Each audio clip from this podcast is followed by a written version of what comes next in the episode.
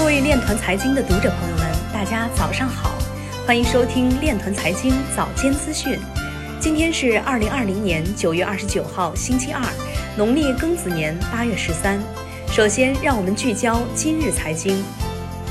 美国房地产通证化将成为全球首先流通交易的数字资产。日本自民党与欧美国家合作，尽快引进和发行央行数字货币。中石化行业首笔区块链数字仓单质押融资业务落地。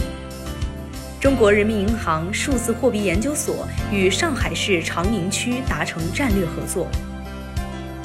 区块链等保险科技给予保险企业风险管理更多的机会和可能。未来五至十年内，比特币市场规模有望突破数万亿美元。火币全球站推出针对俄罗斯市场的本地移动应用程序。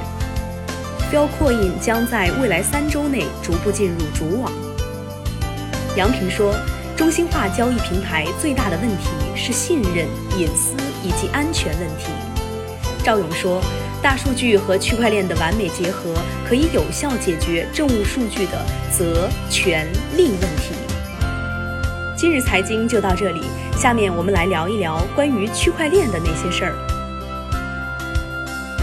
据新浪财经消息，九月二十八号，北京区域性股权市场区块链登记托管系统上线，并与深圳证券通信有限公司签署技术合作框架协议。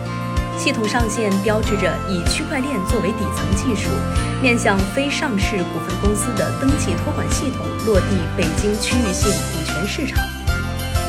据悉，本次系统的上线是深证通金融区块链平台在区域性股权市场股权登记场景下的首次应用，是北京国有资本经营管理中心所属北京股权交易中心有限公司落实国务院。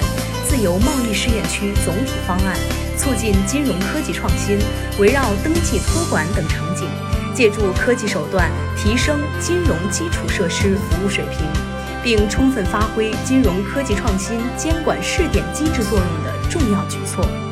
双方以区块链技术为依托，重新开发建设了北股交中心股权登记托管系统。打造北京市最具权威性和公信力的区块链登记基础设施。以上就是今天链团财经早间资讯的全部内容，感谢您的关注与支持，祝您生活愉快，我们明天再见。